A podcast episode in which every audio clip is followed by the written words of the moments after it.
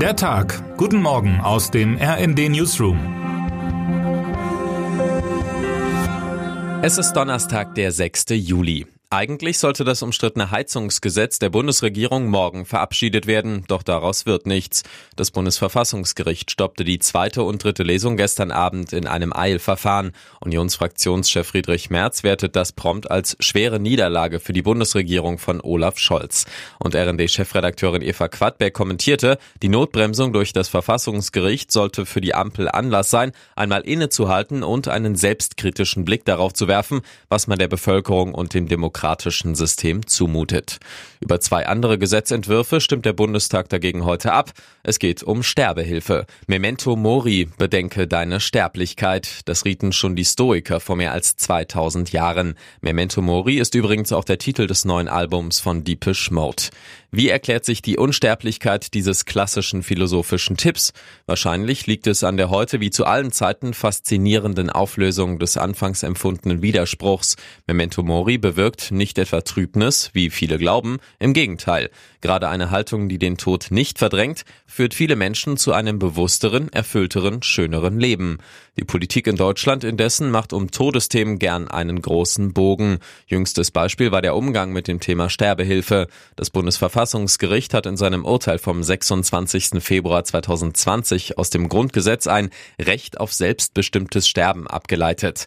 Die damalige Bundesregierung reagierte auf das Urteil, indem sie einfach nur in Deckung ging. Der Gesundheitsminister hieß damals Jens Spahn, im Kanzleramt saß Angela Merkel. Auch die jetzige Bundesregierung fasste die Sache nicht an, jedenfalls nicht eigenhändig. Es gibt keinen Regierungsentwurf aus den Ressorts von Karl Lauterbach, der Gesundheitsminister, und Marco Buschmann, der Justizminister. Stattdessen überließ man es unter Hinweis auf die Freiheit des Gewissens Abgeordneten aus der Mitte des Bundestages, sogenannte fraktionsübergreifende Gruppenanträge zu basteln.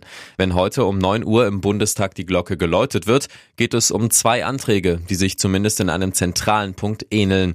Beide Entwürfe erlauben unter bestimmten Bedingungen die Verschreibung einer todbringenden Infusion. Bis 12 Uhr sollen laut Tagesordnung des Bundestages Aussprache und namentliche Abstimmung gelaufen sein. Der strengere Entwurf einer Gruppe um Lars Castellucci von der SPD und Ansgar Heveling von der CSU will gewerbsmäßige Suizidhilfe weiter bestrafen, sieht aber Ausnahmen vor, wenn der Suizidwillige in zwei aufeinanderfolgenden Prüfungen innerhalb bestimmter Fristen beweist, dass sein Sterbeverlangen freiwilliger, ernsthafter und dauerhafter Natur ist. Der liberalere Entwurf einer Gruppe um Katrin Helling-Pla von der SPD und Renate Künast von den Grünen will auf Strafrechtsnormen ganz verzichten und verlangt ein bundesweites Netz von Beratungszentren statt Prüfungen. Zugleich gibt es aber viele Abgeordnete, die keinen der beiden Entwürfe unterstützen wollen. Diese leise, aber nicht ganz einflusslose Strömung argumentiert, jede Form von Normierung des Suizids würde auch zur Normalisierung des Suizids führen. Deshalb könnte es sein, dass heute zuerst das Modell Castellucci-Heveling durchfällt und dann das Modell Helling-Pla-Künast.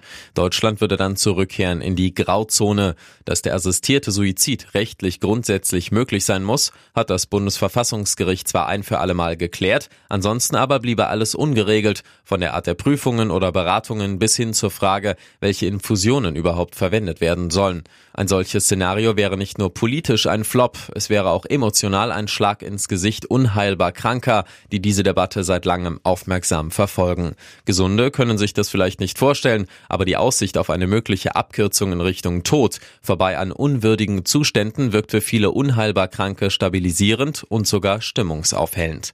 RND-Chefreporter Thorsten Fuchs beschreibt heute, warum sich zum Beispiel Michael Richter aus Göttingen eine liberale Suizidhilferegelung wünscht. Multiple Sklerose macht dem heute 60-Jährigen schon seit 20 Jahren zu schaffen. Neuerdings nehmen die Lähmungen zu. Noch kann er scherzend im Rollstuhl sitzen. Mit der Hilfe seiner Frau geht er gern essen. Doch die muss ihn bereits füttern. Richter hat sich nicht für einen Suizid entschieden, zieht ihn aber in Betracht. Ich entscheide von Halbjahr zu Halbjahr. Kritiker der Sterbehilfe befürchten, eine liberale Regelung könne den Druck auf Kranke und Alte erhöhen, rascher aus dem Leben zu scheiden, um nur niemandem zur Last zu werden.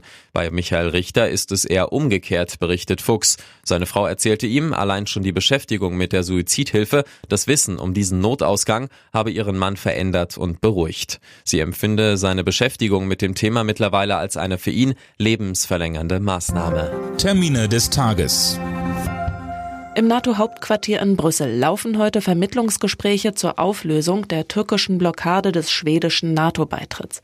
Eingeladen wurden von NATO-Generalsekretär Jens Stoltenberg die Außenminister, nationalen Sicherheitsberater und Geheimdienstchefs der Türkei, Schwedens und Finnlands. Ziel der Gespräche ist eine Einigung bis zum NATO-Gipfel in der nächsten Woche in Vilnius. In Friedrichshafen informieren heute die Gesundheitsminister von Bund und Ländern über ihre Pläne zu den geplanten Klinikreformen in Deutschland. Um 11 Uhr treten Bundesgesundheitsminister Karl Lauterbach und Bayerns Gesundheitsminister Klaus Holleczek gemeinsam vor die Presse. Wer heute wichtig wird. Facebook-Gründer Mark Zuckerberg eröffnet heute eine direkte Auseinandersetzung mit Twitter-Eigner Elon Musk. Zuckerbergs Dachkonzern Meta führt Threads ein, eine neue Netzwerk-App für Kurznachrichten, die in amerikanischen Medien bereits als Twitter-Killer beschrieben wird. Und damit wünschen wir Ihnen einen guten Start in diesen Tag. Autor ist Matthias Koch, am Mikrofon Anna Löwer und Fabian Hoffmann. Mit rnd.de, der Webseite des Redaktionsnetzwerks Deutschland, halten wir Sie durchgehend auf dem neuesten Stand.